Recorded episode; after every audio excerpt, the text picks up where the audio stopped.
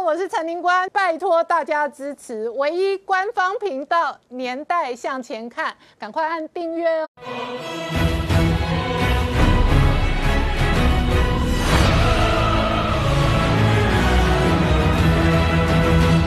年代向前看，向前看年代。大家好，我是林官，欢迎我们忠实观众跟粉丝朋友扫描 QR Code 订阅《年代向前看》YouTube 官方频道。我们看行政院今天拍板定案，房地合一税两年内如果直接买卖的话，要科四十五趴的所得税哦。那这里头呢，想要落实的是居住正义，要抑制的是资金行情跟热钱炒房。不过呢，网络上的网友们对于囤房税喊卡哦，也批评这个是选前喊居住正义。那那选后就说会影响经济，那房地产的这一个热涨哦，事实上呢，主要的核心这一波呢，集中在六都，尤其指标性的南科跟台南的房价，四年来哦，平均涨幅超过十八个百分点。好，房价的上涨当然引发年轻世代的民怨哦，在南韩文在寅打房打了二十多次，打到民调大崩盘，整个内阁曾经一度大瓦解。然而这一波热钱很有可能来势汹汹。哦，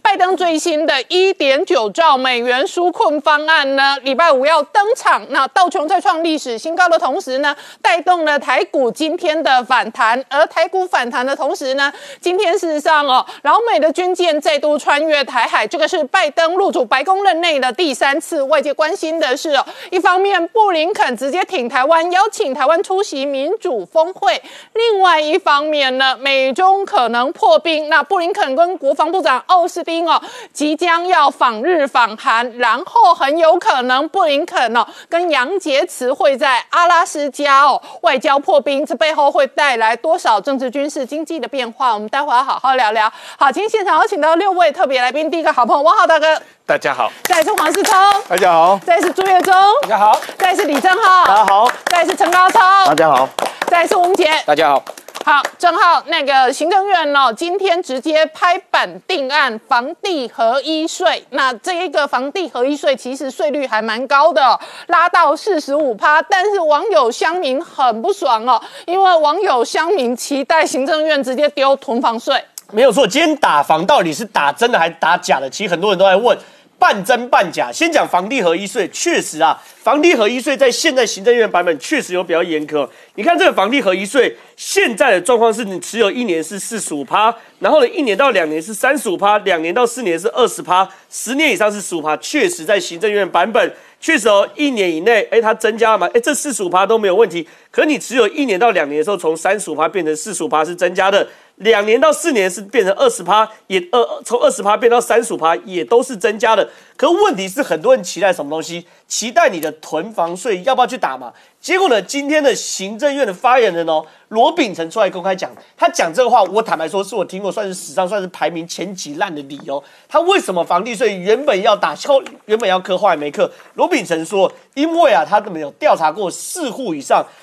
如果你针对这四户以上持有四户以上的人加税的话，他担心呐，加税之后呢，这四户以上的房东啊会把这个税金转嫁到房租上面，那这会影响到七十八万的承租户啊，他觉得会担心殃及无辜啊。哎，这个理由有多烂？烂到什么程度？第一件事情哦，哎，全台湾有四户以上房子的人只有八万人左右，嗯，这八万人占全台湾的千分之四。这八万人拥有全台湾十趴左右的房子，所以你想想看，在台湾现在的状况是千分之四的人拥有台湾十趴以上的房子，那我就要问了。你今天作为一个承租户，你非得要跟这八万人租吗？嗯，我我我可以跟有一户两户的人租总可以了吧？我没有一定要跟这些人租啊。你与其哦去担心这些承租户房租被加，你也不愿意正视台湾千分之四的人持有台湾百分之十的房子这个事实。这东西网友骂炸了，所以说现在网网络上一片炸锅，就在问嘛：你民进党政府到底打房是打真的还打假的嘛？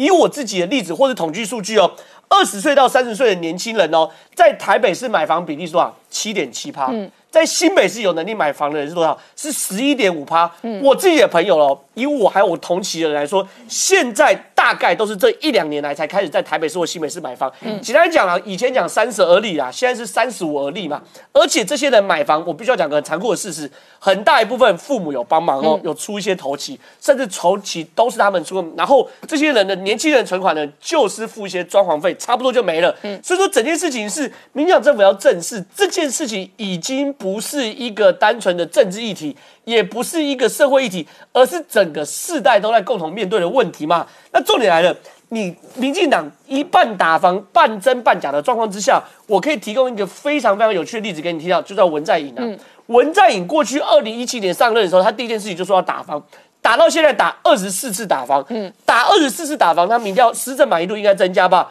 我跟你讲，他施政满意度从七成。一路掉到二零二零年八月的四成八，那时候不满意度已已已经四十六了，即将死亡交交交叉，到现在不满意度六十一点七，满意度三十四点一，所以意思是什么东西？他打房越打民调越低吗？为什么？我去梳理过文在寅打房的策略，全部都跟台湾很类似，不着边际的打房，看似有打房，可是实际上呢，没有打到真正的房。比如说文在寅说。一年内买卖房子课七十八税，一到两年内课六十八税，就是我们房地合一税嘛。可对我持有者来说，那我三年再卖就好了，我四年再卖就好，我五年再卖就好啊，我摆越久涨越多嘛，反正我不缺钱嘛。你没有真正打打到房嘛？或者文章也还说什么，首购族可以契税全免，这东西对他首购族来说，我是没有投机管。你跟我讲免契税，免那几千上万块的事情是重点吗？又或是房贷利率从一点八到二点四嘛？结果呢，他说那我可以降，降到一点五到二点四。降零点三趴，如果对我而言，我要还三十年房贷，跟我还三十二点五年的房贷，哪里有什么差别？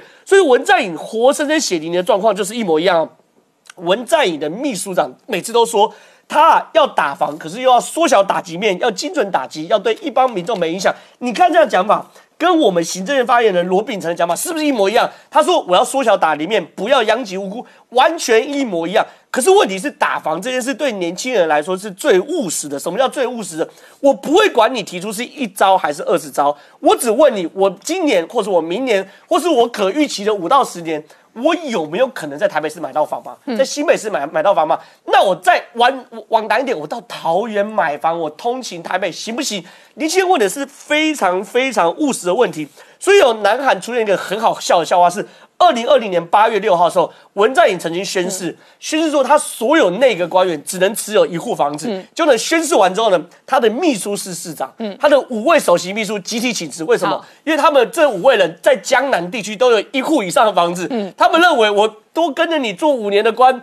都抵不上我房子在江南的涨值嘛。他们宁愿请辞，然后去当普通人，守着他在江南所有地区最高级的房产，也不愿意当政府的高级官员吗。所以我很担心南韩的未来会变成台湾的现在。好，那我请教世聪哦，行政院这一次拍板定案哦，房地合一税四十五趴，那想要平息的是年轻世代对于高房价的不满。不过以台湾这一轮的股汇双涨的趋势跟热钱哦，确实这两年哦，主要的房产热钱集中在六都。没错，实际上这个这几年来说的话，这个因为这个大家认为说可能这个房地产应该不会涨价，但是因为从去年以来的这个。全世界在股市在放钱出来之后，导致资金效应这样往往上涨的过程里面来说，让很多这个原本有资有本来想要买房子卖房子的他就缩手，那原本想要买房子的他就开始进场去买，再加上利率位在相对低档。那我们看，其实从去年上半去年整体的这个房屋的这个成交量是比前年要增加的。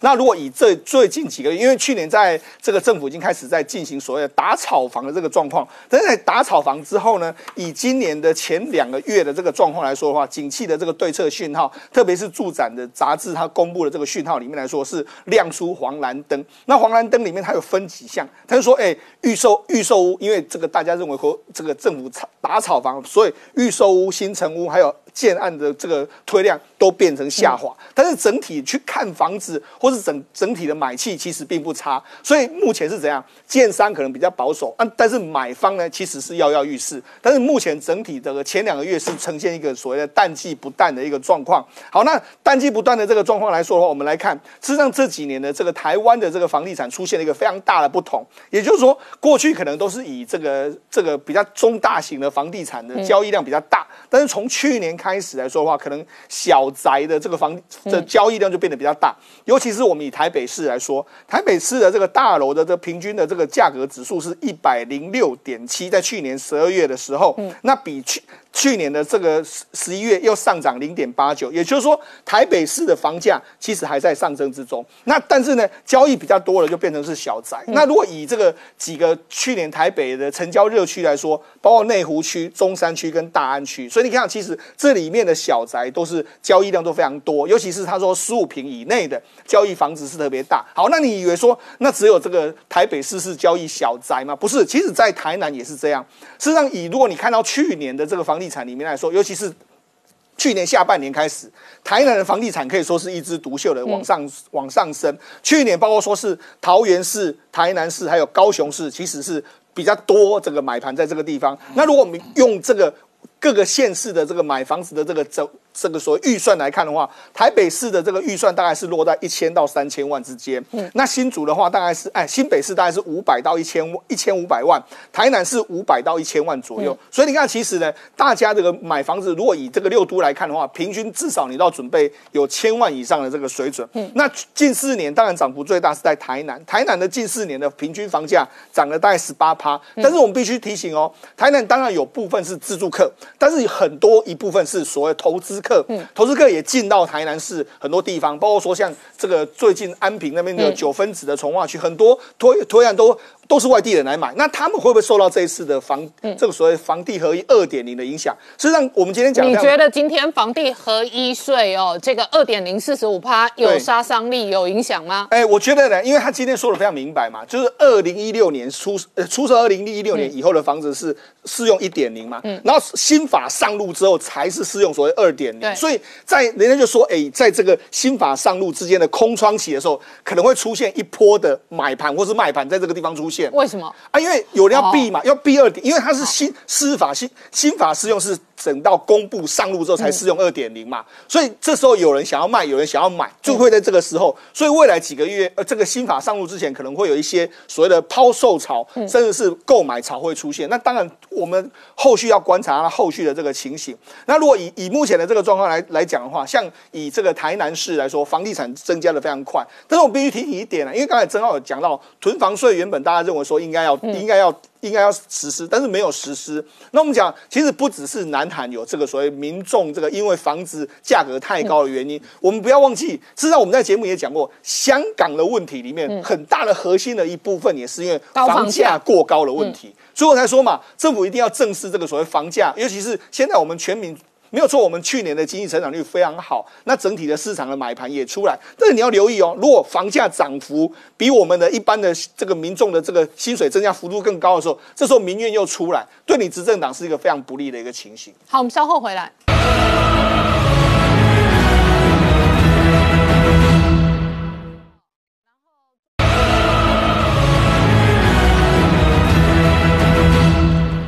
到年代向前看的节目现场，我们今天聊的是行政院今天拍板定案，那两年内买卖这一个房产要课税哦，四十五趴，那直接修这个房地合一税二点零，回应的是年轻世代跟网络世代对于高房价的不满。但是呢，其中另外一个核心议题是囤房税哦，那行政院喊卡，所以很多网友开骂说，选前讲居住正义，选后讲影响经济。那月中房子问题确实。是一个很大核心的社会问题跟经济问题。呃，确实哦，我们台湾的房价到底有多严重？我们先跟国际市场比一比，我们就知道。我们看一个最新的这个国际性的调查。好，上这个 Rubio 这个机构的调查，我们在几个月前也有讲过，这个机构在每半年调查一次，现在是今年最新的调查结果。台湾的这个房，你要买房子跟你的所得去比较的这个数字呢？诶，台湾在今年的排名是全世界第九。那数字二十三点六三，它的意思是说，你要不吃不喝二十三点六三年，你才可以买得起房子哦。嗯，好，可是我们排第九，在我们前面的八个国家地区呢，除了香港是排第二，是一个比更比我们更先进的市场之外，其他的像第一名的叙利亚，哈，第三名。的哥伦比亚，第四名的斯里兰卡等等，都是很落后的国家，所以他们的房价所得比非常的高。那这个报道，我们如果再退，我们在我们讲过几个月前，我们讲过去年，好，去年年中的时候，台湾那时候是排第八名，这是第九名，看起来好像很弯位啊，退步了一名。可是我再去查，在他的网站，他可以查到他历来的数字。台湾第一次进这个榜是在二零一一年，当年我们是排第六，嗯，哎，现在看起来第九啊，有进步哦。仅拍谁？当年我们的房价所得比是十九点八六，也就是不到二十年可以的不吃不喝可以买一间房子。现在虽然名次退步了，可是现在变二十三年多，那这叫进步还是叫退步？哈，所以这是一个国人真的不政府要去正视的问题哦。好，所以政府才是解决这个房价的。关键所在，可是我们却看到几件事情。第一个，居然这个最主要在放款的这些公银行库放款金额还在创新高，哎，嗯，这就有问题了。如果你政府今天你真的要打房，为什么你房贷，尤其你这排名在前面的，包含从台湾银行、土地银行、和库等等这五大公营行库，你的放款金额居然是上一波啊，五年前房税合一。第一波开始的时候，五年来的放款最高金额，尤其光一个去年十二月比十一月放款居然多了一百零三亿。嗯，你放款这么，我不敢说它腐烂了哈。如果就说你放款比较松的情况之下，大家当然买房越容易嘛。那买房容易，当然房价自然就就下不来嘛。这是一个很大的问题。好，那放放款也就算了。我看到更离谱的一个新闻是。居然有高银行库跟某个代销机构，嗯，办联名卡哦，拿联名卡跟你说，他打的广告就是你用这个联名卡来付房房屋的头期款，可以让你二十四期零零利率分期付款，然后呢，刷卡的金额还有高回馈六趴，好，啊，你不就变相就在鼓励人家买房子？嗯，哎，公银行库哎，而且这应该是全台湾第一张这种跟代销机构联名的联名卡，嗯。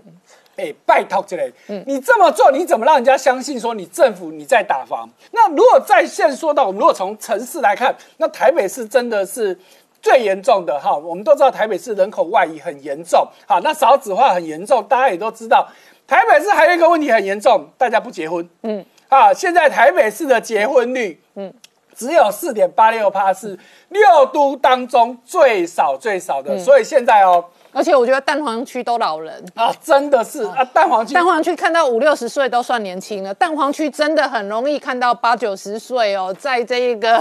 呃公园呐，然后做早操啊，就不要说蛋黄区啊，你在 台北市看到年轻人，基本上大概都不是住台北市，他只是在台北市工作，他可能在住新北市，甚至住到更远更远的基隆、桃园等等。所以这就是一个很大的问题嘛？为什么？不用说大家也知道嘛？就是房价太贵，买不起嘛。嗯，所以这些问题政府难道不知道吗？嗯，当然知道嘛。那问题你有没有心解决？至少在我看来，真的是还有很大的努力空间。好，那我请教一下高超哦，这个新版的房地合一税哦，你认为对于今年的市场有影响吗？但我们先看哈，它这个基本上它这个会有个日出条款，那日出条款就是让你绕跑或是抢购潮。嗯，那当然呃，它现在从法人跟个人都四十五趴，基本上两年之内，事实上它是呃严是抑制所谓的短期的操作哈。但是有人讲会资产会泡沫哈，那我看一下这个，我们从市场面来看，接着房地合一税到底有没有税，到底有没有效果哈？各位，这是哈呃，我光整理一下哈，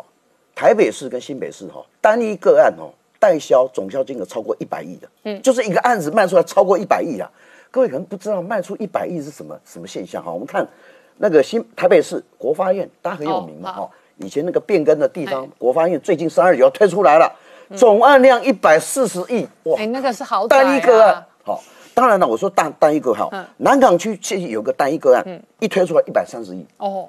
然后你看，就最集中台北市集中在文山跟信义，说这几几个已经对不起，光台北市还有好几个案子出来，总共三二九超过一千亿了。哦，你不吓死人？好，那是台北市超过一千亿，但是基本上整个北台湾是超过两千六百亿。北台湾的还没算到台南、高雄啊，光北台湾大概两千六百亿，两千六百亿，去年大概一千八百亿，也说今年三二九档是去年三二九档增加八百亿的案量。哦，增幅是百分之四十三趴，我，吓死人！等于说，去年因为有所谓的呃这个打房了，那很多报复性的消费出来，然后也报复性的推案量出来。好，那我们看，哎，不只是台北市哦，高雄我们不要忽略哦。嗯。美术馆旁边有个案子，单一个案出现多少？一百七十亿的案量。那你说北部刚才一平大概两百万嘛，哈，那这个这个高雄一平大概好给你四十万五十万嘛，它可以推出一百七十亿的案量，你看户数多大？好，我特别提出来，台北市另外一个现象，大家知道永康街很有名嘛，嗯高记前面不是那个餐馆不是收起来？对不起，他又加入这一次三二九的战争，要推出八楼的一个案子，嗯总销及我还在推估，但是一平多少？一百八十万哦，那您官可以买得起的，一平一百八十万，永康街呢，八不会买。厕所如果两平，光厕所进去蹲大概要三百六十万，你才买得起嘛？好，那我们来看看，好，那现在不止说，因为台商回来资金太多了，所以不只是大案哦，单一指标大案哦，各位啊，新北的厂办，嗯，给台商买的，对不起，单一个案有个新庄哦，九十亿的案量，好，另外还有一个。厂办是八十八亿的案量，这个全部加入战绩啊。好，那我要特别提到说，到底现在是不是呃日出条款如果定出来之后，会不会造成抢购？我相信势必的，因为这次里面呃很多人大家最近不讲说叫做投机客，不是投资客，而叫做什么自产族。他跟你讲说，我这些自产嘛，嗯，因为什么土地这个最有价值的哈。那我举个例子，呃，在竹北，竹北是红单炒最多的地方。对不起，两个礼拜前有个案子推出七十六户，嗯。二十二平到四十平，主持人都不知道多久卖掉，一个礼拜全部销售，有没有那么浮夸？七十六户全部卖掉。嗯，好。那另外这个呃，在国泰，国泰比较知名平，在七期，它推出一个大概比较也差不多中小平数，嗯，可能大概是它国泰的中小平数稍微比较小，大概五十到八十平，嗯，其中五十平的国泰的部分，对不起，一个礼拜全部卖光哦，七期，而且卖到什么四字头、五字头。所以你可以发觉说，现在的资金太多，然后报复性的消费太多。那最近我的朋友啊，开始在呃有一个某某大大的集团，开始准备在高雄，嗯，大量的裂地，还有一个台中部有个地方，你到那买房子，哇，风风很大，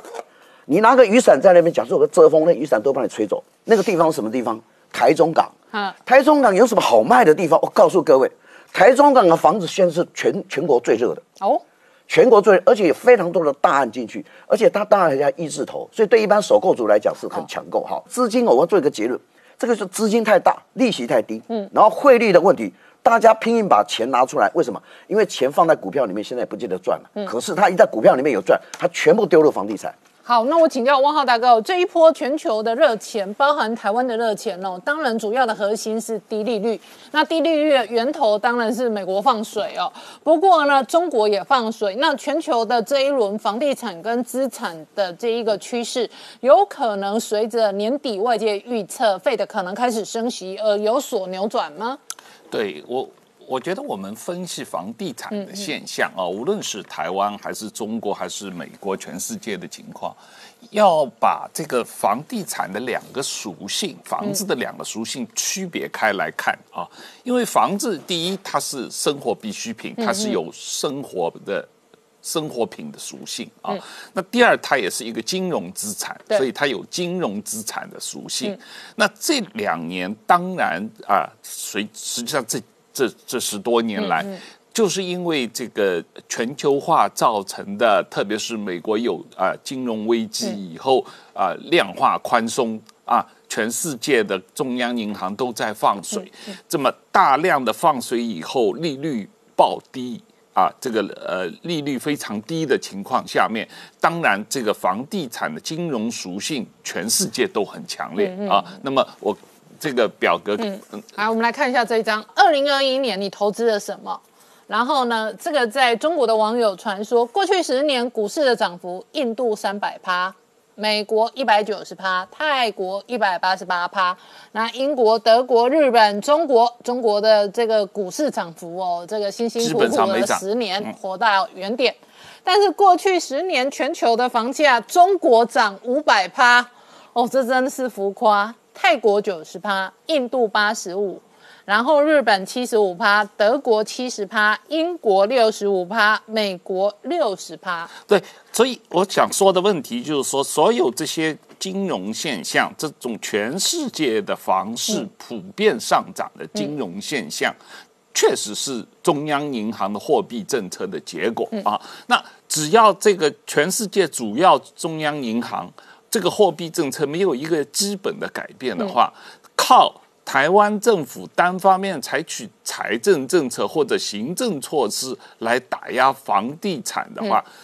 本质上是没有办法有长期效果的。OK 啊，这因为这这个是一个全球现象啊，这是第一个啊。那第二一个，呃。台币升值，嗯，台湾总体经济是呃这两年是非常强的，然后出口也旺盛，有很多资金回流，包括来台湾投资，很多资金回流，出口又表现好，当然台湾本地的资产价格会上涨，这也是。不可避免的啊，那在这种情况下，政府能做什么事情，使得整个这个房地产市场有一个平稳的发展，而不是大起大落？这是大家关心啊，应该关注的地方啊。至于中通过这个各种税收政策来这个打压房地产或者阻止炒房，我觉得要把这个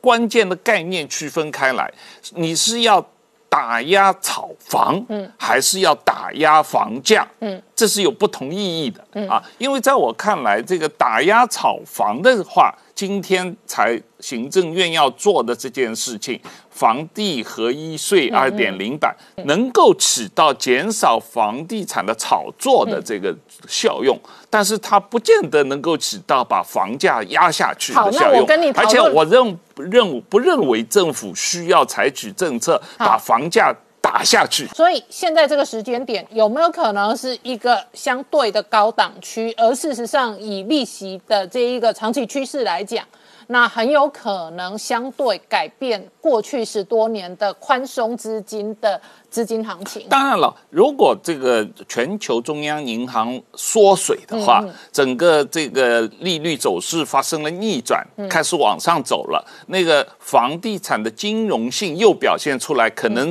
房价会下跌。到时候也许两年以后，政府要出一系列政策来鼓励大家买房子，要稳定房价了啊！因为说老实话。这本质上就是中央银行世界上主要中央银行的货币政策的一个一个周期嘛。如果它这个周期是在放水的时候，全世界房价跟着涨；如果它周期缩水的时候，全世界房价跟着跌。所以在这个时候，政府如果又出很多财政政策、法律来打房的话，有可能有重叠的叠加的政策效应，有时候可能会做过头。好，我们稍后回来。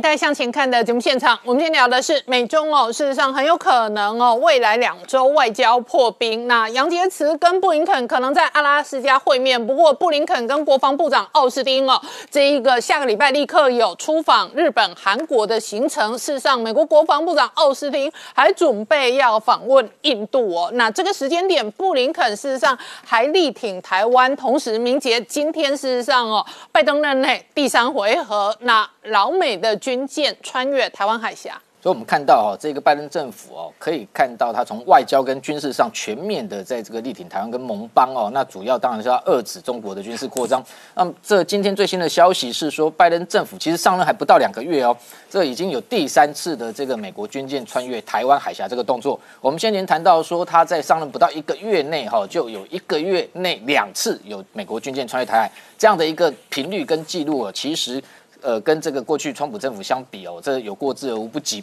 那这一次更特别的是说，他这一次派遣的这个 DDG 一一三哦，这一艘叫 John Finn 啊，这一艘这一个伯克级的神盾舰哈，它有益于前两次哦，在二月四号跟二月二十四号分别两次有 DDG 五十六跟五十四号，前两艘这个麦坎号跟这个克里斯威尔伯号都是隶属于第七舰队。但是这一艘这个 John Finn 哈，这一艘这一个伯克级驱逐舰，它是这一个属于这个罗斯福号航母第九哦打这个打击群，那不是属于第七舰队。那这一次穿越台海，等于是这一艘军舰首次穿越台海，也就是说美军我们可以看得出来。似乎有加大这一个兵力，海上特别是伯克级的神盾舰加派到这个台海周边警戒的这个情况啊。那先前我们也看到说，它另外一艘哦，这一个 DDG 一一五哦，最新的培拉塔号哦，呃，跟这一艘这个 John Finn 啊，它 DDG 一一三其实他们是属于同一个构型，也就是后期哦。最先进的这个叫 Fight Two AO，具备这个反导能力的一个最先进的伯克级神盾舰，这一次也派到哦这个台海来进行巡弋。那过去来讲，我们看到说，呃，其实它大部分美国军舰穿越台海，哦，大部分就是这样静态的穿越。这一次，这外界还观察到它有非常多哦异于之前的动作，包含像 外界还看到说是有一架这个 MH 六零 R 海鹰直升机哦，这型直升机可以反潜反水雷哦，那似乎也从它的甲板这个升空起降。那为什么会有做这个动作？特别在穿越台台海的过程中，这我们研判非常有可能就是解放军的海军也派舰艇在台海中线对。这个对岸一路跟随这个美军的舰艇，所以它的这一个呃海上的直升机才会升空来进行警戒，而且更特殊的是，这一次还传出它有舰载的无人机也升空哦。那这型舰载无人机也是非常新的一个装备哦，我研判应该是 MQ 八 B 的无人机哦，它是跟这个直升机非常类似哦，也是属于旋翼型的无人机。过去台湾也一度想要采购这型的无人机，它飞行高度可以到两万尺哦，等于说这样的一个全面的警戒。跟解放军一路从台海中心，可能相互都是在一个相互监控跟对峙的一个情况啊，所以当然这样的一个情势是相对来讲是比较紧绷。不过我们看到这个美军发布的这一个这一次穿越台海的一个照片上面，还发现哦，他从舰岛直接往前拍，就是他的这个前甲板的炮位后方有这个三十二个单位的垂直发射系统。那外界解读说，这时候把这样的一个照片抛出来，是不是在象征说我这个？垂直发射系统里面，譬如说装配的这一个标准二型或甚至三型可以反导的这样的一个飞弹，可以随时启动。但是其实这还不是它火力最强大的地方。前面虽然有三十二个单位，其实在后方有六十四个单位。也就是说，这一型的这样的一个呃最新型的伯克级神盾舰，其实它下水大概才三四年，服役三四年的时间啊，它总共有九十六。这个垂直发射单位哦，其实这样的火力火力是非常非常可观哦。那所以这样的一个动作，当然我们看起来，美军其实已经不用再去分他什么这个川普政府、拜登政府了。他对在台海的一个巡这个巡弋的模式哦，虽然是说用自由航行，其实。我个人认为说，这些这个模式已经形成一个，其实就是协防台湾的一个武装巡逻的一个方式哦。等于说，透过这样的一个每个月频繁穿越台海的一个动作，等于直接就是警告解放军不要在这里轻举妄动哦。那当然，这样的一个呃，为什么会有美军在台海周边这么多这么多频繁的一个军力的一个升级的动作？当然，无非是中国的一个威胁越来越大啊。那我们先前谈到他的印太司令这几天，其实外界都非常关注，就是说提出说这个非常有可能在六年内。解放军也有可能会入侵台湾哦，那这样的一个说法，当然背后的一个其他，我们对照这个北京这几天哦，习近平的谈话或者他中央军委会副主席这个许其亮的谈话，都有一个大概一致的方向，就是说认为未来美中的一个冲突可能不可避免啊，所以也有中国大陆学者针对这几天人大两会哦，这一个中。中共军方高层的这些谈话做一个解读，认为说这一次人大两会，习近平就是在对美关系上面做一个定调，这个定调叫做东升西降，也就是说他认为说这个美国的发展其实已经陷入瓶颈，那简单来讲就是看衰美国哦，所以在看衰美国的情况之下，认为说未来中国势必可以取代美国，因此在这发生在这个取代的过程中，美中可能难以避免这个爆发哦。军事的冲突，所以在这种情况，时间算一算哦，我刚刚讲说这个戴戴维森讲说，可能六年内解放军会入侵台湾。那这个中国的学者不具名的学者甚至直言，习近平的第三任的任期内可能哦就会启动对台的这个武力的这个攻击。那习近平第三任的任期其实也就是从二零二二年之后到二零二七年，其实对比之下，这个等于说戴维森二零二六年的说法其实就在这个范围之中哦。所以我们看到。这几天，印太司令部不断的在强化哦，所谓的这一个 PDI 这。这个呃，等于说印太地区的一个威慑的一个倡议，那这个倡议的这个经费，从先前本来原本评估明年要编的是只有二十二亿美元，那一口气翻身两倍到四十六亿美元。那未来五年总体的一个预算本来是一百八十五亿美元，现在也要增加到两百七十亿美元哦。那五角大厦最近被问到这个问题，他的发言人也公开强调说，呃，现在他新任的这一个黑人的这一个部长哈，这个叫 Austin，他其实也非常支持哈，在印太地区哦，他的一个安全的重要性，也希望。透过这样的一个加大在印太的军力部署，能够让盟邦放心，那也避免所谓的这个作战的风险的提高，让他的计划永远赶不上变化，让他的中国梦未来还是只是一个梦。好，我们稍后回来。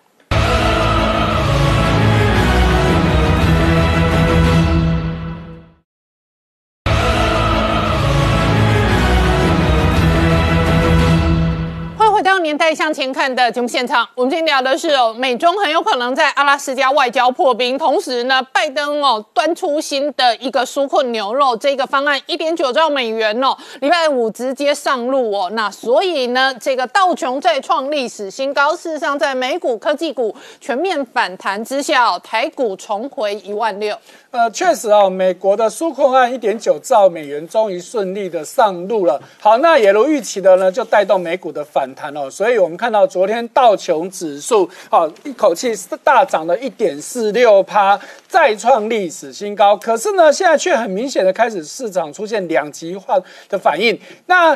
道琼看起来非常的好，可是我们却看到昨天纳斯达克却还是续跌了啊，虽然跌幅不多，好，可是费半相对跌幅就很深了，还是有一点八趴。哎，明明大家之前在讲的这个公债值利率，哎，昨天也下滑了，可是昨天科技股照样跌嘛，啊，那虽然说整体来说纳斯达克。已经跌破季线之后，有开始出现反弹，可是这个距离高点其实还是有段距离。相较之下，道琼就强很多，所以这也在告诉大家，是不是整个市场虽然大趋势看起来是在往上的，但是结构上已经出现很明显的改变。从原本之前领涨的科技股，要回到道琼为主的这些传产公司，呃。嗯，这是大家要去注意到的地方。好，那相对我们看到今天的台股表现，哈，今天台股表现也是气势如虹，一口气重新再站回到一万六千点的大关。那其中盘中最高一度大涨三百零四点，而且跟过去几天最大不一样，过去几天很多的投资人都很抱怨的，天天都玩那种开高走低，就算开盘再怎么强，最后都杀下来。哎，今天完全不一样哦，今天。最后都还有收涨两百六十七点，换句话说，距只距离最高点只有差三十三点左右哦，其实是非常非常强的。好，那对应到几个科技股，我们刚刚说美国昨天的科技股其实表现是不好的啊。台积电今天到还是大涨了十二块钱，重新站回六百块钱之上，收盘收在六零九，最高六一二，跟高点不会差太多，涨幅是两趴。再来联电的部分啊，也是持续的连续两。天反弹哦，那今天又大又涨了二点一元，涨幅更高达四点五趴之多，收盘收在四十八点六五，其中盘中还曾经上四十九块钱。好，那还有联发科今天也很强，大涨了二十四块钱，涨幅将近三趴，盘中一度又逼近九百块钱大关，最高来到八百九十五，收盘来到吉祥数字八八八。好，这希望它未来也继续发发发。好，来。那大家最近这两天非常关心的还有一个就是汇率的问题啊。好，我们昨天其实就已经跟开大家追踪这个汇率的部分了，因为最近几天市场开始出现非常明显的的差别。好，除了讲今天我们现在在录影的时间还没有收盘呢，台币有看起来还有点小升啊，最后收盘不知道。好，可是过去四天是连续贬值的。那更重要的是。连今天在内已经连续三天再也看不到二十七字头的台币汇率了。好，那这会有这样子的大的变化呢？很大的关键是因为今天央行总裁哈在立法院要要被询，哎，他施政报告当中提到了一个破天荒哦，真的是嗯。第一次看到央行会这么老实说，他们有在干预外汇市场，而且连数字都讲得清清楚楚，三百九十一亿美金。因为去年很多出口厂商哀哀叫嘛。是好，那也确实哦，最近这两天又有很多的大佬都跳出来又拜托央行，说央行出来讲，可是。问题是有些事情真的只能做不能说啊，像过去彭淮南在任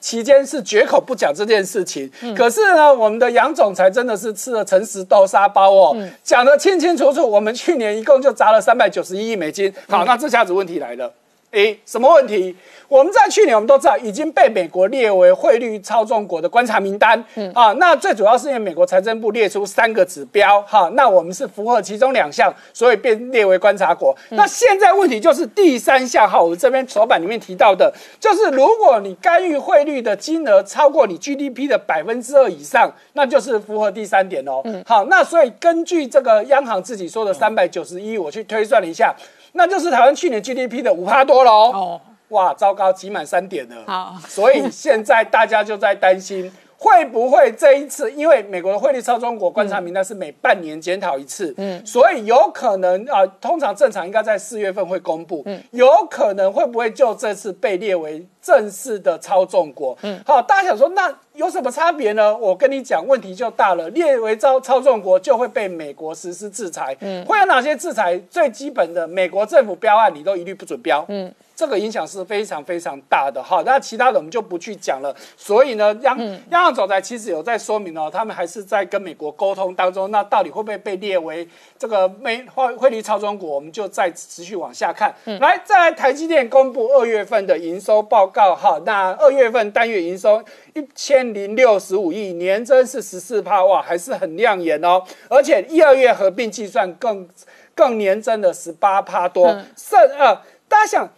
一、一月、二月都已经是淡季了，因为科技业去年第四季是旺季嘛，结果居然还可以持续这样子的成长，甚至第一季虽然还没有结束，预计第一季都还可以季增，听清楚哦，是季增不是年增哦。季增预估还有零点一六帕到二点五帕，嗯，哎，跟去年第四季比，你科技还能够季增的，真的是少之又少哦，哈。那代表台积电这一波市场的需求真的是非常强劲。好，很知名的这个市调机构 TrendForce 的预估，今年第一季全世界的半导体代工大概会成长二十帕，但是台积电会有成长二十五帕。嗯，那台积电的市占率将在全世界将占到百分之五十六，那三星预估是十八趴，联电是八趴，好，那台积电为什么这么厉害？哎，昨天经济部的智慧财产局公布了一个数字哦，哇，一看就知道为什么台积电这么厉害。怎么说呢？因为台积电连续五年都是台湾申请专利最多的法人。好。申请的案呃这个案件高达一千零九十六件，嗯，遥遥领先第二名的宏基，宏基是只有五百二十三件，而且这个申请专利还分三种。台积电全部都是发明类。哦，厉害哇！这这非常厉害，因为所谓的专利会有发明、新型跟设计三大类，台积电全部都是发明，嗯，表示它在创新这一块是非常努力在做。嗯，好，那外国法人在台湾申请到专利最多的则是高通，是七百二十件哦，提供大家参考。好，再来，联发科也公布二月的营收，哇，金价起就厉害，年增七十八趴多，哇，吓死人了哈，联。发科哎，已经到这种程度了，而且二月过年呢，对对，没有工作日比较短呢，所以真的哎，真的他们显然应该没有过年啊，好，合理推估，真的还能够有放假，还有这样子，那就真的吓死人了哈，所以大家可以注意到，好，所以呢，整个。第一季呢，预估原本预估可能大概持平，现在预估可能大概会有六到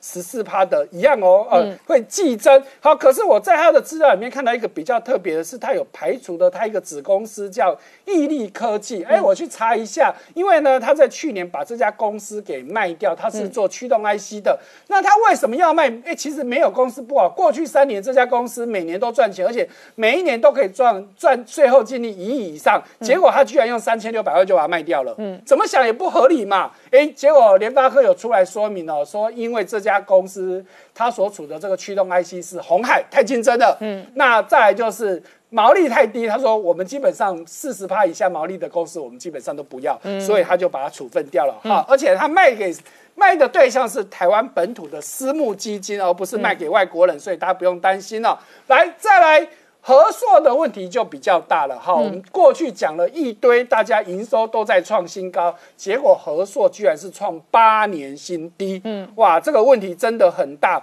好，二月营收月减高达三十四帕多，年减也是三十四帕多。那当然，他说他有农这个农历年的影响，再加上缺料，嗯，最重要的是 iPhone 十二的 mini 卖的不好，因为是由他所代工的，好。那而且啊，我们再检视其他的电子五哥哈，包含的广达、人保、伟创、英业达，人家都在创新高，结果它在创新低，显然合硕自己的问题可能会比较大。再来，也有一个很重磅的新闻，传言很久了，但是这次是正式被证明了，就是苹果真的要在。印度生产 iPhone 十二，好，iPhone 十二是新的产品，而且是高阶的，那表示印度的组装能力跟这一个相对的代工厂的营运能力哦，也可以处理高阶产品了。没错，因为在印度生产苹果手机不稀奇，但是生产目前最新的高阶手机，那就真的是第一次见到了。好，所以这是苹果自己向印度的媒体证实的，已经不再是传言了。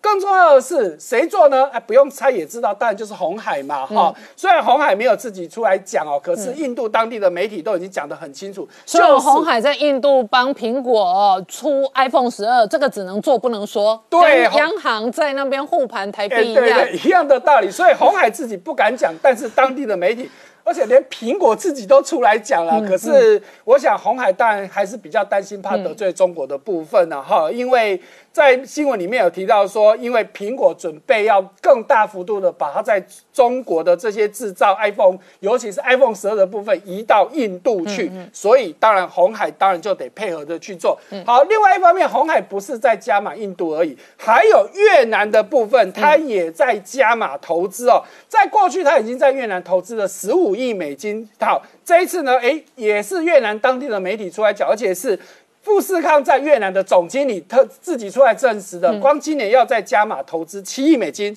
在越南。哦，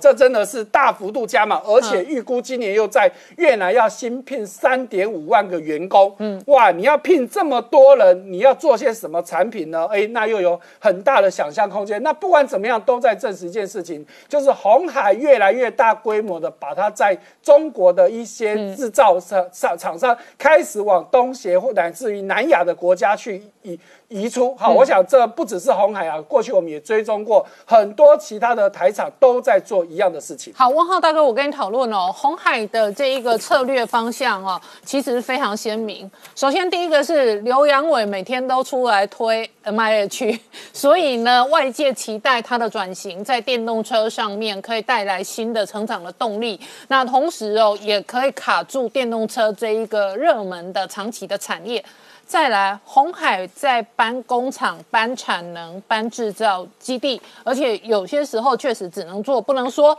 但是你从外地的媒体可以陆续的阶段性的证实，那首先是印度，那印度起先是组装比较低阶的 iPhone，现在最高阶也可以出货。好，这是一个。再来越南，所以红海哦，事实上是台湾电子产业的其中一个缩影。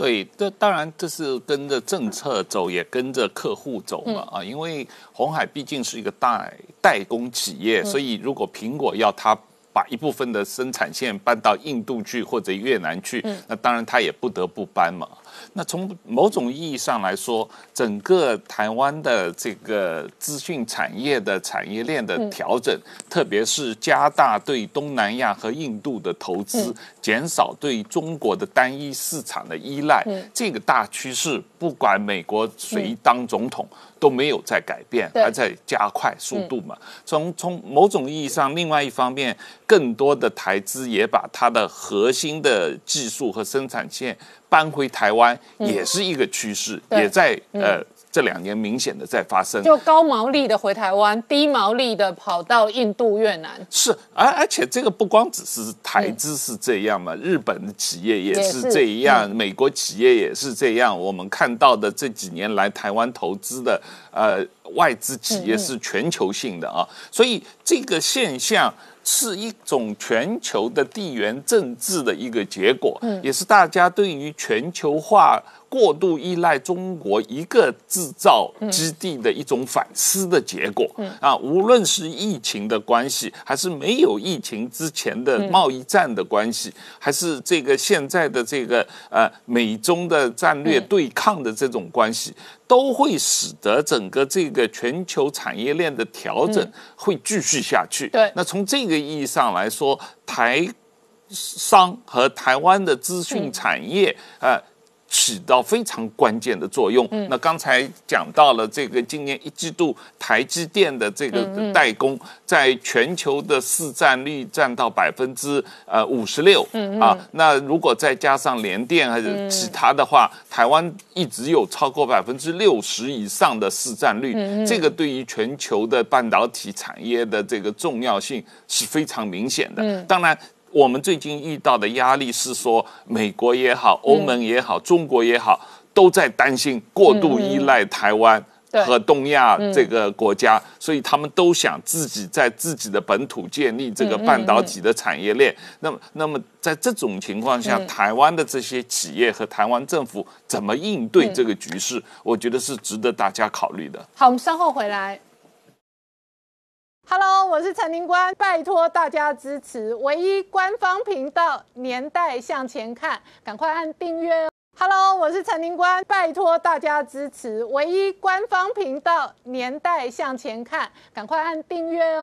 欢迎回到《年代向前看》的节目现场，大家好，我是林官，欢迎我们忠实观众跟粉丝朋友扫描 QR Code 订阅《年代向前看》YouTube 官方频道。我们看美中外交破冰哦，布林肯跟国防部长奥斯汀即将出访日本、韩国。国防部长奥斯汀同时哦，这一个在下一个行程要出访的是印度，而布林肯很有可能在杨洁篪哦，在这一个阿拉斯加碰面。好，美中的外交破冰的同时呢，布林肯今天有公开谈话。那他挺台湾，邀请台湾出席民主峰会哦。事实上呢，拜登任内哦，老美的军舰一共穿越台海三次。那回应的是美军印太司令判断哦，北京对台的文攻武赫可能六年内侵台。而同时呢，美中攻防超级无人机哦，不仅仅是美国增添了无人机的军事攻击力道，解放军现在呢也准备打造自杀式的无人机哦。美中的。长期军备竞赛引来习近平公开在中国媒体说呢，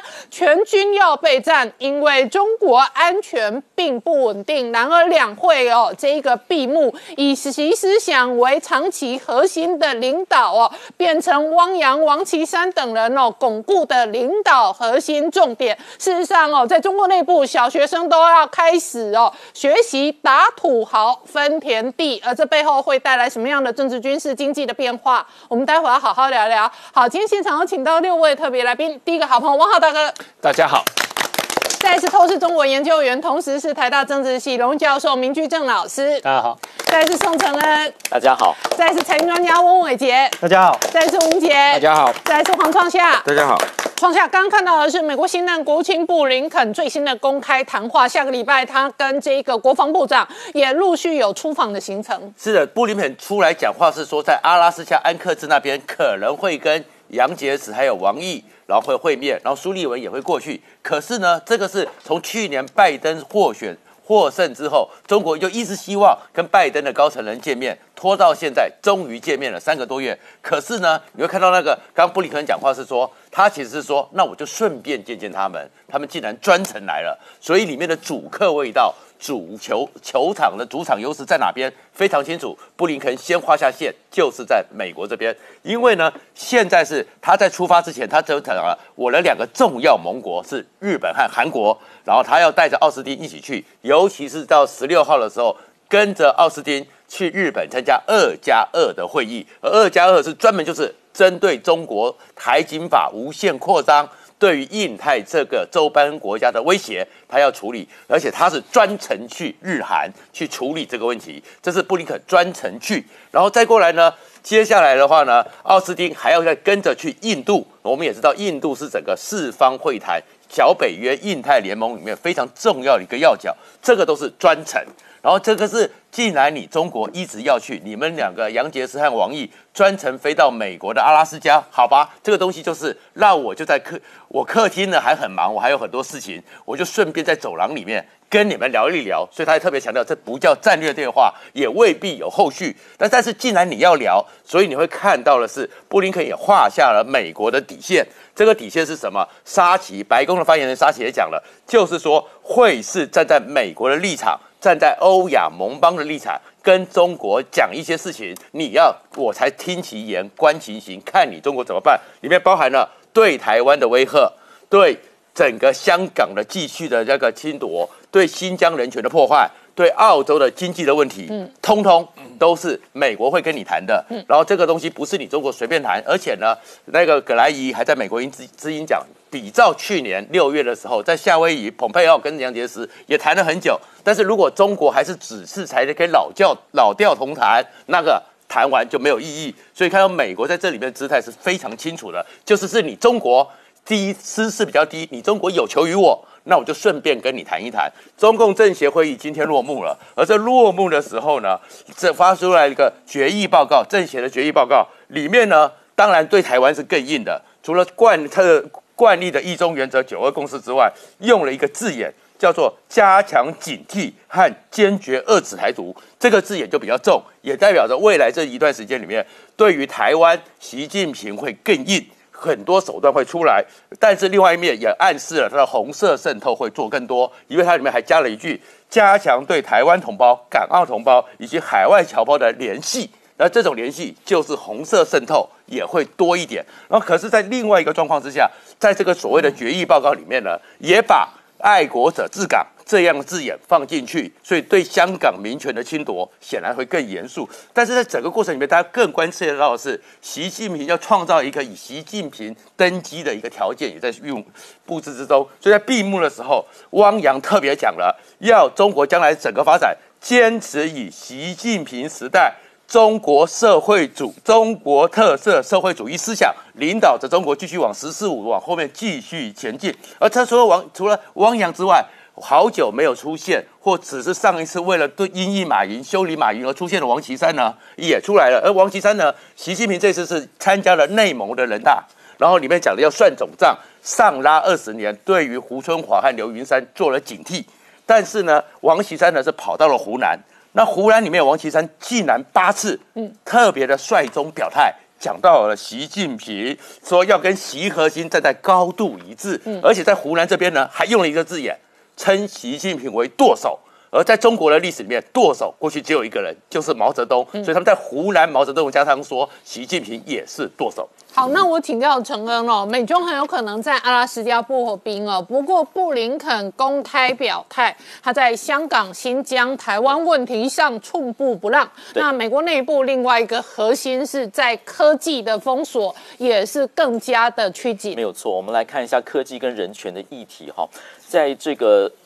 二十大中间呢，这个李克强才说了，他说呢，中国会在“十四五”计划中间会加强对于核心技术的投资，要在半导体、还有处理器、还有云端运算部分呢，要取得先进的科技。那么在这个时间呢，外界都关切说，美国会不会放软他对于中国取得晶片等等这个高阶科技的这个呃限制，还是说呢，它会加紧？那么这时候有一个新加坡理光耀公共政策学院的学者叫做考伯锤，他投。出日经呢有一篇重要的分析文章，他基本上来讲说，美国现在做的才刚开始，他的牌还没有打完，而且他手上的牌现在还没有发挥效果，他是不会放的。那么他有哪几张牌呢？第一张牌是说呢，美国做一切的手段，希望能够吸引半导体的公司到美国来投资。然后将这个半导体的制成带回美国来做，比如说台积电呢，就就是有一百二十亿的这个投资的计划，然后呢，三星也有说一百七十亿的投资计划，都在美国设厂，然后他们都会有一个呃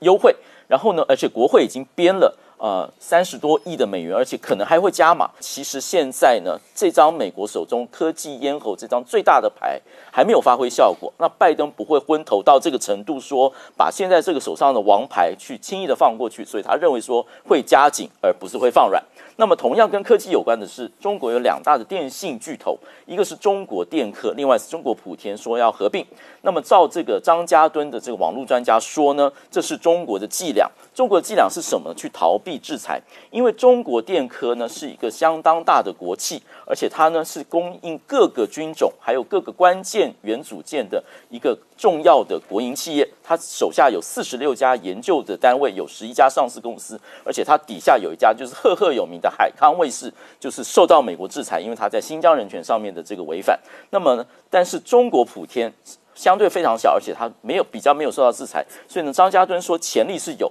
像华为受到制裁的时候，他就把他手机荣耀的卖掉，让他能能够逃避这个对华为的制裁。所以他说呢，美国必须要盯紧这件事情，而且在通信的产业上面，未来美中呢是会继续的竞争的。好，我们再来看一下其他的。拜登说要做盟盟邦，这时候欧洲的德国外长马斯呢打了一个相应的牌，就说呢，欧洲希望跟美国展开一个 New Deal，叫做新政。这个新政是罗斯福总统在三零年代的时候，为了大萧条所跟全民的一个所谓新的一个契约，是说我有一个新的政，有公共投资等等一个新政。那么说德国呢，现在就说是的，我们现在经历了川普时代的一些震荡，所以我们现在跟美国的拜登总统在人权民主的同盟上面呢，还有多边主义的这个帮助治理的这个情况上面呢，我们会展展开一个新政。而且德国并不是只有话语，而且有行动。比如说，他对南海的有派军舰过来。然后呢，当然德国目前呢，今年也会进行权力的重组，梅克尔会下台，那所以呢，内部会有重组，所以呢，政策也会有改变。好，我们再看一个人权的方面，重要的发展就是美国一智库叫做创新战略研究所。他发表了一个叫做“新疆维尔维吾尔族种族灭绝”，他这件事情是非常的呃特别的，他是一个专家做的报告，而且是法律上的认定，而且他看了许多的证据，而且去符合那一九四六年种族灭绝罪的公约的要件，比如说你是不是有意的要去摧毁，并且有系统的采取政策去摧毁种族，比如说中国在新疆所做的大幅的关押。逼逼迫结婚，然后呢，逼迫这个生育管制管制，然后将孩童跟父母分离，逼迫知识分子等等。他认为就在消灭维族的这个种族认同以及他的这个呃种族的倾向、种族的特性，所以他说认为呢，他是符合了这个罪责。那么这个罪是有法律效果的，就是说这些做国家这个做的国家呢，会有这个国际责任。而且做的官员是会万国公正，也就是各国都可以来抓他们，可以来把它绳之以法。哈，那么针对这个后续，就是普莱斯在国务院说，我们同意川普的认定。川普政府在一月十九号，庞佩欧说，中国在新疆做的是种族灭绝罪。普莱斯说，我们绝对挺他，绝对挺他，没有任何情况要改变。而且现在的新的证据呢，更坚实了美国的认定。好，不但是对新疆制裁，对于缅甸军方。美国今天才发布的一个新的制裁，就是对这个军头的这个敏昂莱他的子女，还有他底下的六家企业的实施了制裁，并且呢，在这个联合国的安理会也通过一个新的决议，去谴责缅甸的军方用暴力去镇压示威分子，并且呢，要求啊缅甸军方让这个联合国的特使能够去访视。那么这件事情是中国在挡，中国也希望用缅甸作为筹码。然后让美国可以跟他来交易，但是似乎是没有成功。最后来看一个内幕哈，就是这个有一个美国的记者叫罗金，他最近出了一本书，他去。揭示了说，当时川菜通话中间到底是怎么一回事？当时我们江湖传言就是说呢，大概是台湾运用跟杜尔这位老资深的参议员的一个呃赞助，比如说二十八万美元的这个投资，他的这个游说公司可能促成了这件事情。照这个罗金的说法，不是，是一个长期青台的这个薛瑞福先生。薛瑞福先生后来在在川普政府做美国国防部长的印太助理部长，然后他。拟了一个名单，那最后一个就是台湾。他说这个都可以，我们都审核过了，可以打电话。那一说就是说呢，川普就一个一个打，然后没有什么意识。另外一说是照这个啊，另外一个说法是说呢，川普其实是有被警告，而他还是打了。打了之后呢，因为舆论大大的批评，所以他就反悔。那我们现在这件事情是讲，川普其实原来对台湾其实并不重视，那后期为什么会？针对台湾就这么挺台湾呢？那对中国这么紧张呢？其实呢，就是中国自己造成的，总加速师造成的，包括贸易上面，包括疫情上面，让美国不好看、不好过，所以让川普变成一个抗中的一个总统。好，我们稍后回来。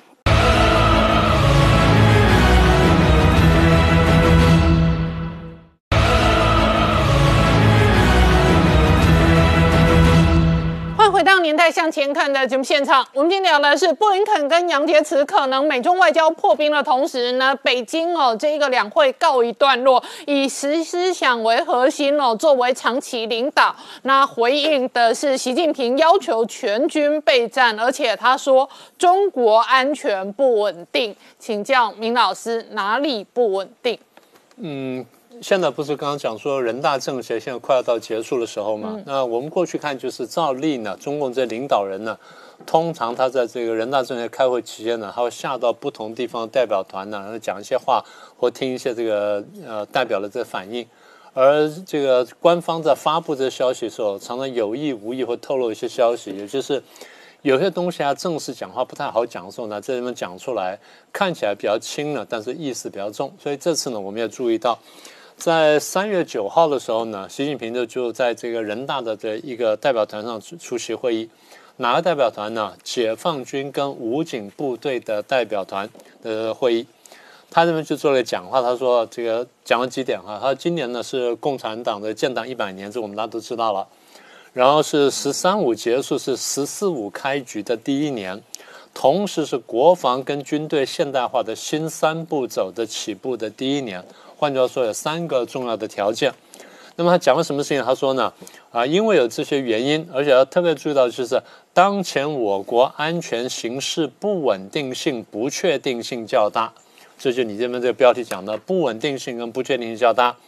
全军要统筹好建设跟备战关系，什么要应付各种复杂困难局面，什么等等，讲了很多。然后同时呢，当然这些大军头也都出席了。国防部长魏凤和呢呼应了这句话，但是还讲了稍微不一样。他说：“中国国家安全进入了高风险期。”这种话呢比较少见，所以这个当然不是这个习近平本人讲的，但是国防部长出来，军委委员出来这样讲呢，他的分量还是比较重。然后政治部主任苗华呢也呼应了一下，完了之后呢，新华社就发了一篇文章，然后特别强调了一下，然后他告诉大家说，习近平的这讲话呢有一些关键词，那有几个关键词最重要。然后新华社说呢，第一个最重要是什么呢？习近平讲的是以战领建，以战争或以备战的领导建设。然后说，军队是准备打仗的，一些工作都必须为维持战斗力标准，向能打仗、打胜仗靠拢。然后后面的话比较重要了，他说，坚持以战领建，加强战建统筹、战争跟建设统统合统合筹备，加紧推进战略性、引领性什么等等，加加达到打造一个高水准的战略威慑跟联。跟联合作战体系啊，这个话讲的就很关键了。我们要做这么东西来，然后其他委员呢也都在场。好，所以官方讲了这个话之后，然后再把它挑出来讲明，说他讲的话重点在这些地方。然后这边刚才提到说，呃，创上提到说，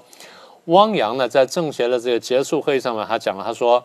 台海形势严峻复杂，风险挑战不可低估。但是呢，主动权跟主导权在我们这边。他说要高度警惕台独这些事情呢。坦白说，呃，一半真一半假。因为中共向来呢要把台湾呢当做一个备战的主要目标。不过他话也讲的这个非常漂亮。他说我们准备这个战争呢，或准备这台湾用兵呢，不是针对台湾老百姓。我们是针对干预台湾情势的外国势力，那现在又把矛头对准说台独势力，为什么？因为台独势力跟外国势力相互勾结，有没有勾结是一回事，但他一定要这样讲，因为不这样讲话没有办法证明说我讲的话有合理性。好，那这些呢是言语的部分，具体部分我们看到什么呢？我们看到第一就是外界讨论很多的，在这一次呢人大会上面，他们提出了这个除了。呃，明年的 GDP 的增长速率之外呢，六趴之外呢，特别讲了国防预算增幅呢达到六点八趴，这问题被很多国际媒体都看到，也挑出来谈了。它总额呢达到一点三五万亿人民币，然后一点三五万亿人民币跟美国比起来不算多，但是对中共来说，第一呢这数字不小，而且它是连续五六年的增幅。当然，这国防部的发言人呢吴谦就出来讲了说，哎，我们为什么要增加军费呢？有几个方面。好，我们具体用在哪里呢？用在“十四五”规划当中，保障重大工程的启动，这第一个。第二，加速武器跟装备的升级换代。第三，加速推进军事训练转型，然后建构人才培养体系，什么啊，改善官兵待遇等等啊，这几项呃方面，这个这几个方面。那么他同样呢，吴谦在讲话当中说，国际安全面临不稳定性、不确定性，所以大家看到了。当这主要领导人推出了一句主要的话或主要观念的时候呢，大家都齐声呼应。那回过头来是，当我们看大家都齐声呼应同样那一句话的时候，表示这句话呢是这段时间的主旋律。所以刚才主持人准确跳出来说，中国的安全呢不稳定性，然后不确定性比较高，那么就从这里来的。所以大家从不同的领域呢去发挥。好，那么吴谦说，因为国际上面临这问题，所以呢，第一我们看到。国际的霸权主义、跟强权政治、跟单边主义抬头，这话主要讲的是美国。当然那时候特别讲的是这个川普时期，但现在来看呢，拜登好像没有收手的意思，所以呢，这个帽子慢慢就靠了他头，扣到他头上。第二点，他说地区冲突跟局部战争不断。第三，中国陆地边界争议没有彻底解决。第四，岛屿领土问题跟海洋划界争端依然存在。所以，陆地边界呢，简单说，至少主要讲的是印度，隐含的其他像譬如说这个越南了什么等等，将来有问题呢，这帽子也可以扣上来。岛屿领土很清楚，一个是台湾，一个是南海诸岛，那当然还包含钓鱼台在内。好，这是前面四点。第五点呢，台湾还是拿出来陪绑。但民进党当局坚持台独分裂立场，是台海和平稳定的最大现实威胁。我几次就跟美方讲，我说台独恐怕不是最大威胁，最大威胁是共产主义。你把台独拿掉，共产主义威胁还在；但是你把共产主义拿掉了之后呢，可能很多很多危险呢都不存在了，就像当年我们讲纳粹一样。所以当年的威胁呢，不是捷克，也不是慕尼黑，当年威胁是纳粹。就像今天的威胁呢，不是台独，不是什么。今年威胁呢，真的是共产主义。吴谦的说法呢，他虽然讲的很隐晦，但就很明确回应了我们过去一段时间讲的。呃，刚才主任问说，中国的安全威胁到底不稳定性或不确定性来自什么地方？我们一直在讲，我们说中共面临的，尤其习近平时代呢，这段长期以来他面临是同样的内部跟外部的威胁，甚至有内外合一的可能性。那我们来一个检视一下。第一，我们先看它外部威胁包含什么？大家首先想到就是，呃，去年一年跟是乃至前年的美中之间的军事对抗，不管是在南海地区也好，或台海周边也好，或在钓鱼台附近也好。但是我们看见这事情呢，绝大部分是中共挑起来的。中共这边做了动作，加升高了紧张之后，然后美国方面去回应啊，这第一个方面。第二呢，中印边界的这个问题。中印边界呢，大家看到，当然现在争议很多，新的消息也出来了。那现在更有趣的消息就是，呃，我们现在看到网络上很多人说，呃，现在去悼念那些在中印边界冲突的牺牲的解放军士兵家属。嗯。啊，消息出来了，两天之后就说这消息不要再传了。嗯。因为这样就比方说我们在那边呢，其实牺牲比讲的多得多，所以有这么多家属需要慰问。那慰问几天还没慰问完，消息还不断出来。但它说明一件事情，就是中印边界冲突呢比过去要严重。第三呢，台海问题，我们刚刚提到，不管是在台海、台海中线也好，或台湾西南也好，甚至台湾东部也好，中共的军机、军船这几年呢不断的出动，然后迫使美军也不断要增加出动。所以这些情况，我们过去讲说，中共最后搞得自己骑虎难下，那现在呢又出来了。所以不但在台海附近出现这问题，我们过去讲，我们说，你看。美日澳印四方的这安全框架，现在提升了这合作的力度，然后进一步讲说，我们是不是还在做些什么事情？然后是不是要推动什么东西？然后我们上一期讲到，我们说英国、法国、德国或者已经派了，或者宣布说我即将要派高阶战舰呢来到亚太地区要进行活动。那德国正在讲说，我们要推动什么什么东西？上次我们特别讲。呃，推动一个亚太地区的安全框架，譬如像北约这样，也就是多年讲来的亚洲版北约。那么，不管这词汇是什么，也不管这个这个美国到底具体会做到什么地步，现在我们看见就是，呃，中共讲说啊，新的八国联军来了，是可能会来。但是我们必须看见，谁把八国联军引来？原来人家都还没有来，就你做了这么多事情，把大家邀请来。所以内外的挑战呢，现在至少在外部附附近，我们看见很大程度中共自己挑出来的。过去我们在讲这个，呃，像中共这高高干子女呢，在外面发言讲话，我们特别讲了陈平的公开信，我们这次讲过好几次，我们说。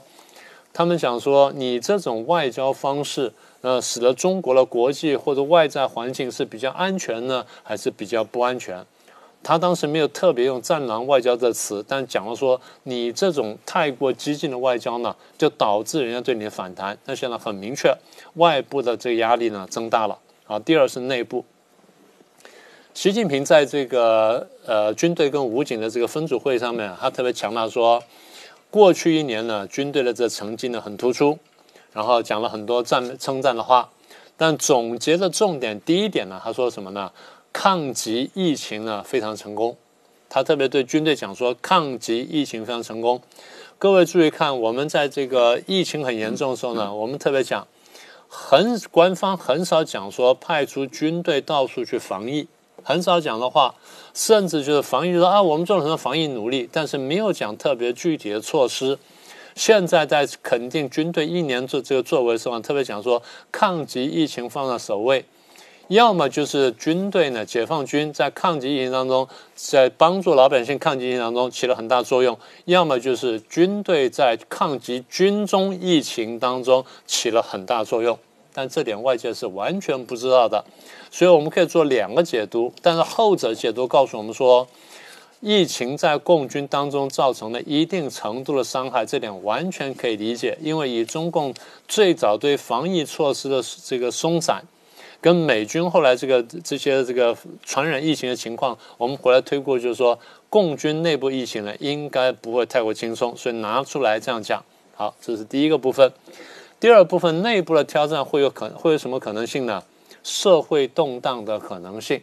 社会动荡可能性我们过去提过，但现在我们可以结合起来讲，也就是说，如果经济短期之内不能好转，失业问题呢维持现在这种情况，甚至更加恶化。或者地方政府呢要搞土地财财政拆迁问题呢继续引发民怨，或者因为各种各样原因引发官民冲突，不管是儿童奶粉了、有毒食物了、司法不公了或其他问题，这些问题呢很少见诸中共这个官方的报章杂志。过去我们大部分是在香港的媒体当中看到，香港有一些中中心专门观察大陆内部情势，他们收集过一些数据，这都是多年来的这个数据。就讲说官民冲突数据，中共官方呢很少发布，但是按照香港这些单位发布呢，大概每年呢不少于十八万件。好，那什么叫一件呢？就是每一次有超过一百人以上直接卷入官民冲突当中，叫做一件。请各位听清楚，一百人呢，九十九人都不算一件。那这样子呢，全中国一年呢，大概十八万件到二十万件，甚至更多。而原因就刚刚讲的儿童奶粉有毒食物或拆迁或司法不公等等，这东西都是讳莫如深的。而中共要处理这个问题，通常是派什么单位呢？派武警。我再说一次，武警不是警察部队，武警只是轻装师。换句话说，中共直接用轻装师去镇压老百姓的这个官民冲突。所以他先告诉军方说，告诉这这个武警单位说，你们要应付各种各样的复杂多变的情况，这其中之一。再来内部问题还有什么呢？少数民族，新疆跟西藏。那再来呢？香港问题。当然，香港我们不预见他会直接派解放军，所以第一线的重担应该直接落在香港警队身上。但是，解放军的驻港部队乃至驻广东的这个广东跟这个呃九龙跟新界的这个这个边界的部队呢，他要保持震慑力，也就是让香港老百姓时时刻提醒说。万一我闹得过凶，万一香港的警队镇压不了的时候呢？中共解放军是出来的，大家记得吧？我们过去在讲香港问题的时候，我们讲过，中共方面有意发布了解放军在这边界集结坦克部队的这画面，而这些呢，在香港这个内部流传呢，形成了一大的一定的震慑力。所以香港问题呢，是中共的计算当中最后一个呢，我们觉得最关键就是反习派的挑战。大家都说现在习近平的情情况非常稳定，权力不可能受到挑战，没有看到个明显可以挑战他的人。对，在集权政体底下，当大家都噤若寒蝉的时候，你是看不到这个人的，因为一旦有这个人，这个霸王会把他先干掉。也就现在有任何人可以威胁习近平呢，习近平就要先把他铲除掉。所以现在已经传统的话，胡春华可能会危险，韩正可能危险，或谁谁谁会危险，过去传过很多。那么也就是说，他不会容忍任何一个潜在的挑战者。虽然没有看见潜在挑战者，并不表示说没有潜在的挑战挑战者。所以大家看到这些人呢，在讲话都讲说，因为我们应付各种复杂的内部的困难的局面，而这些呢，在中共二十大要即将召开的时候，一定会变得越来越激烈。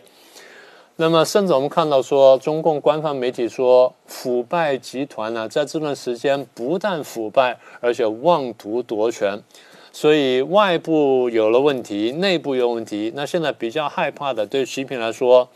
可能是外部或内部哪边出现问题之后，内部的夺权的人士要出手加码，让内外结合在一起呢，这才是他的心头大患。好，我们稍后回来。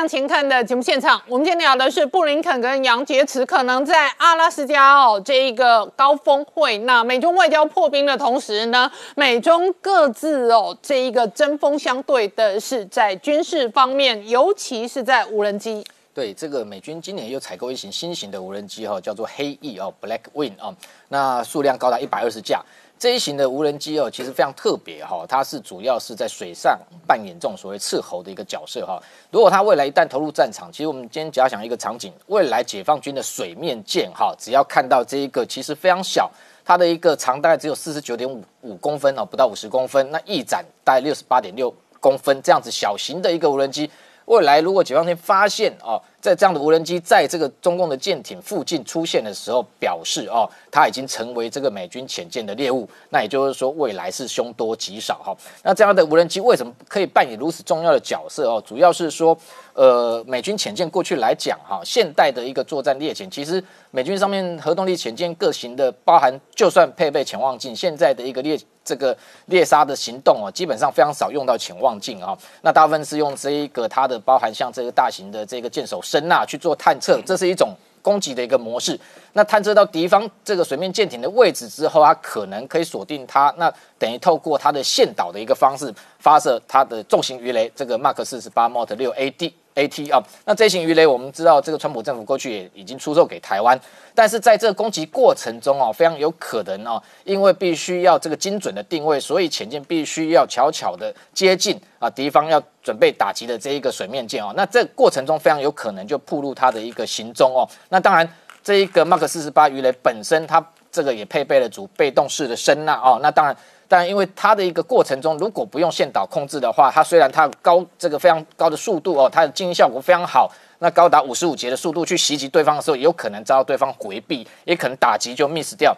所以现在发展出这种新型的一个所谓的这个黑翼无人机，它的优点是什么啊？如果今天在这一个潜艇为了避免暴露它的行踪的过程中，它等于在远距之外，先透过它的不管是鱼雷管也好，或者是它的垂直发射系统。这个发射筒用这样的小型的把它包在里头，发射筒弹出水面之后，这样的黑翼无人机飞出水面，它的一个翼这个机会自动展开，然后进行在附近哦，可能水面舰的一个征收跟定位，再加上它上面有 GPS 跟 INS 这种所谓惯性导航，那同时它的一个光电的一个感测器非常灵敏。可以把敌方的一个目标直接传输给透过这一个在远距之外的潜舰哦，潜舰可能这时候它会伸出它的一个光电的尾杆去接收这样的资讯，那让它更清楚的定位这个敌方的一个作战舰的位置，那这时候再发射它的重型鱼雷，其实效果就会非常的精准哦。那当然。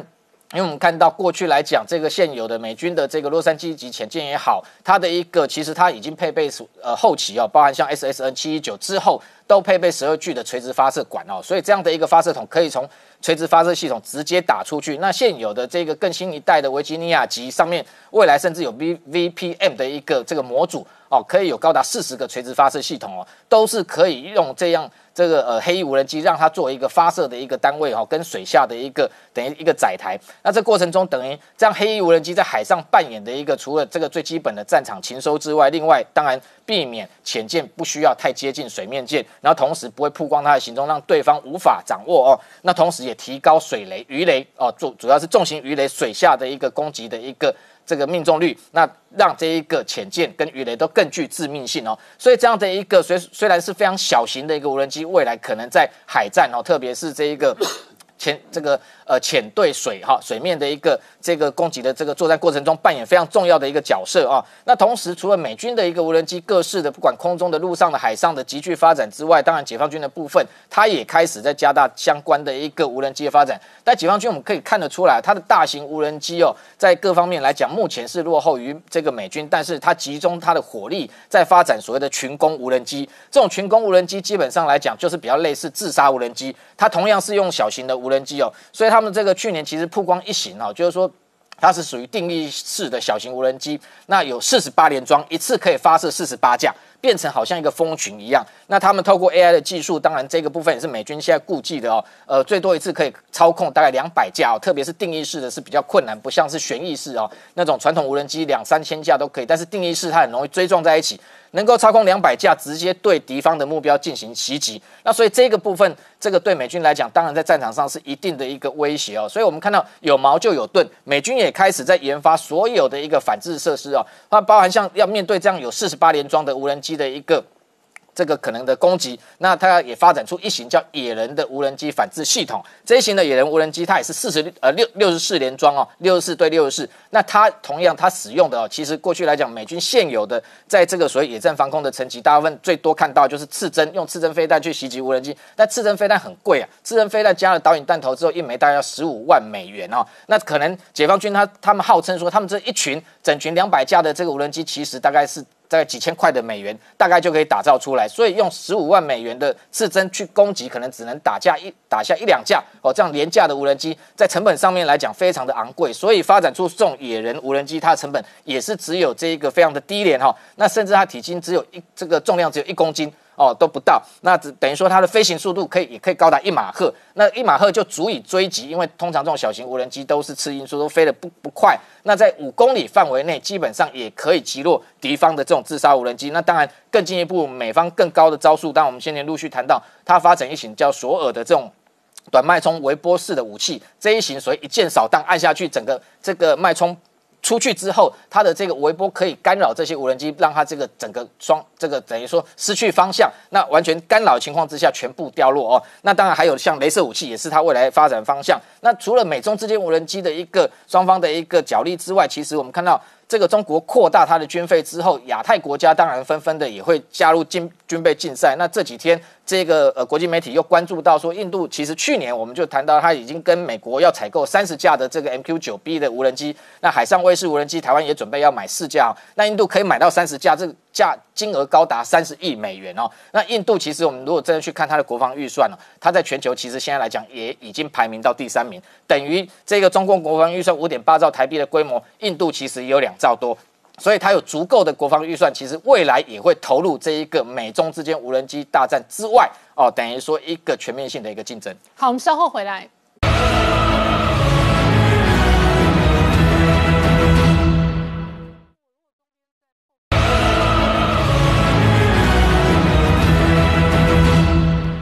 回到《年代向前看》的节目现场，我们今天聊的是布林肯跟杨洁篪可能在阿拉斯加破冰的同时呢。拜登要端出来的牛肉是一点九兆美元纾困方案，而且后面还准备扩大基础建设大基建，这使得道琼再创历史新高。没有错，我想其实，在昨天晚上通过这一点九兆的纾困案哦，也造成了道琼工业指数的一个上涨。那么最主要的这个纾困案的内容哦，其实市场上比较关注的焦点哦，是在于呃每一个人的这个个人的一千四百块美元的这个支票了哈。那另外就是说。每一个礼拜有三百块美元的这个失业救济金，哦，这个是市场上比较关注的焦点。那另外其他的零零总总，大概就是包含在美国国内刺激相关的一些基础建设等等的一个预算。那么最主要呢是能够预估哦，在未来的整个就业率的一个上升，甚至呢，在美国的财政部部长耶伦哦，预估在今年的失业率也能够出现大幅度的一个降低，当然就会带动整个美国国内的。通货膨胀温和的上涨，那么也会让整个美国的经济有快速度的一个复苏。预估到今年年底为止，GDP 的成长率都能够达到百分之六以上。所以昨天我们看到道琼工业指数是再创下了历史新高，哈，那么也站在这个月线之上，非常的强劲。反观我们看到，在科技类股指数的纳达克，反而是在跌破季线之后的一个反弹。那昨天晚上的一个表现是开高走低的一个现象所以其实国内的部分就提出了一个所谓的这个。哦，疫后的一个思考的一个新投资的一个方向。那么最主要在谈的就是方舟基金的操盘人这个呃 Katie Wood 的他的一个想法。那他认为其实对于整个科技的股的一个信心是没有改变的哦。那么他认为破坏性的创新仍然是未来啊科技股的一个基本推动的一个力量。那么最主要的还是来自于说刚刚我们所提到的在。这个纾困案的一个投入的过程当中，全球的货币会进行比较大的一个宽松，所以呢会造成一些相关的啊股市上涨的一个动力。但是呢，同样也包含了一些相关的隐忧哈，因为这一次这个所谓的女股神哦，就是在方舟基金的操盘人上面，他其实在过去投资了非常非常多的新科技的类股，包括像是 Zoom 哈，我们的。过去在这个疫情影响之下，大家都在这个家里面去进行所谓的视讯开会的时候，它带动它的股价去出现了一个比较倍数型的一个上涨。另外呢，在方舟基金最近的一个表现上面，也受到这些所谓新经济股下滑的一个影响。我们看到，在方舟基金最近的一个表现上面，是承受到了成立以来非常大的一个赎回卖压。波段跌幅超过了三十个百分点。另外呢，在主要的持股的部分，特斯拉呢也是波段重挫了三十个百分点以上，开始进行反弹，甚至呢都跌破到季线以下。那么另外就是在 Locku 的部分，这个 Loku 是所谓的这个机上和相关的一个厂商，那么波段的跌幅也都达到百分之三十以上哦，都跌破季线以下。另外看到就是在 Zoom 的部分，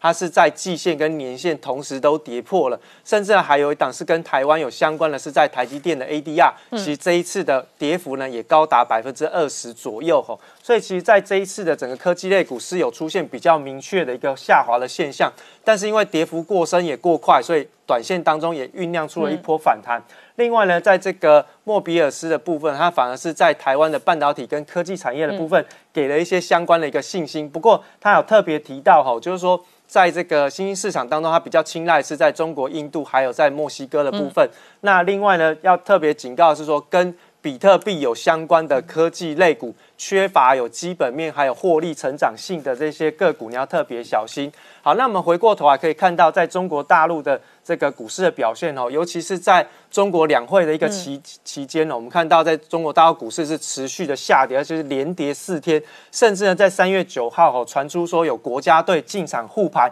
但是呢也护不住哦，这个金额呢其实相对大概有五亿美金左右。那么中国的证券分析机构其实有特别提到，它大概是一个内部的估值的修正跟一个结构的调整哦。不过今天入股有反弹，对，有反弹哦。所以其实，在三月九号见低之后呢，哎，其实也反弹了两天。嗯，那我们看到在这个中国首富的部分也出现了一些变化，最主要还是因为哈这个股市哈涨涨跌跌幅度也蛮大的，所以在这个首富排名的部分，统计到三月九号。中国的首富已经换成了马化腾，他的身家来到了六百二十六亿的美元。那第二名呢，就是之前的这个农夫山泉的这个创办人，在中闪闪的部分是六百一十九亿的美元。那么第三名是字节跳动，是张一鸣的部分是六百零五亿。那么拼多多的这个黄蜂是第四名，他的身家是有四百八十五亿的美元。那么马云的部分呢，在经过这一波调整之后，反而掉到了第五名，他只有四百七十七亿的一个身家。那所以其实后续我们来看到，在这个中国官方接管两年之后的这个中国包商银行，终于在今年的二月份确定破产了哦。那当然也引动了在中国两会上面讨论这个中国的金融机构破产法的一个相关的讨论跟立法的一个状态。那么回过头来呢，在整个中国大陆的。基本经济的一个发展上面哈，我们发现到在去年有超过三百万家以上的一个商家是进行的被迫失业或者是歇业的一个状况，它的年度的零售销售额是创下了四十年来首度的下降。所以，其实，在现在目前中国大陆要推动内循环经济的过程当中，如果要用内循环的话，必须要有内需的经济带动跟消费的成长。以目前现在中国大陆的消费占比百分之五十五来说，还是有非常大的一个成长空间。好，我们稍后回来。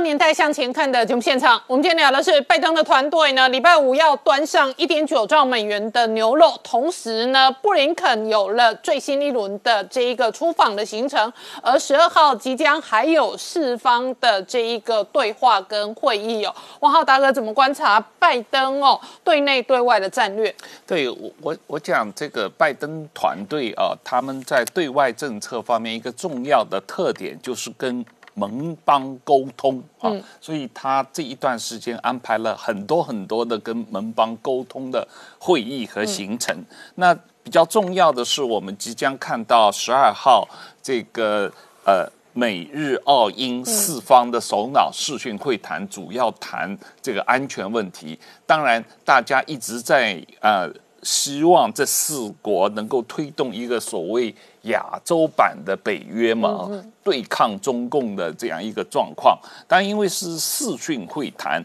呃呃，它的重要性在于这是这个呃拜登上任以后第一个多边的视讯会议啊。第二一个是这是四方这个从这个过去十多年的这个谈话的这个合作过程中间第一次首脑会议啊，过去都是部长级的，所以呢，从这个意义上来说，他们美国的政府确实是想要提升这个四方会谈的这个层级，作为这个某种意义上一种亚洲非正式的北约来对抗中共的这个霸权的情况。那在这个同时，在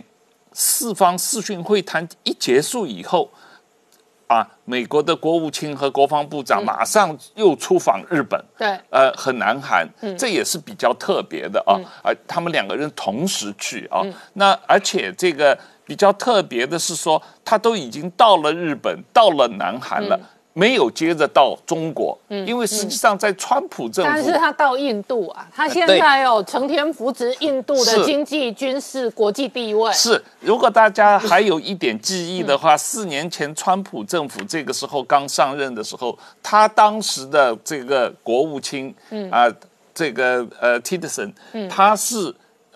就是到了日本、南韩，然后去中国的啊。但是这一次他们不去中国，但是要求中国的杨洁篪和王毅一起到阿拉斯加去见面。而且这次见面一个比较特别的地方是，布林肯和国家安全顾问 Sullivan 一块见啊，四个人一块见，这样的会谈几乎历史上没有发生过啊。所以我觉得这个形式也是有点特别。嗯但不管怎么样，这次啊。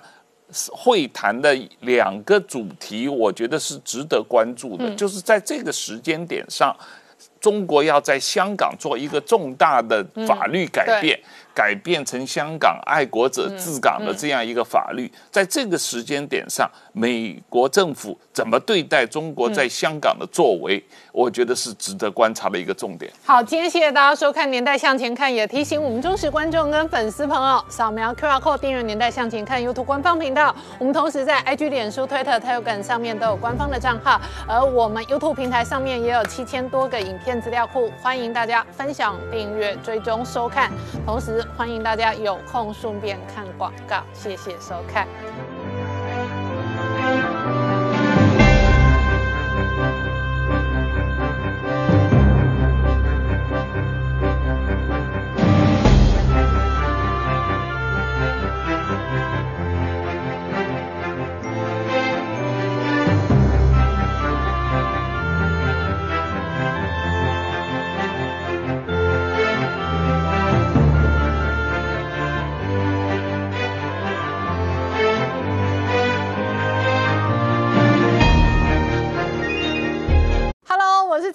拜托大家支持唯一官方频道《年代向前看》，赶快按订阅。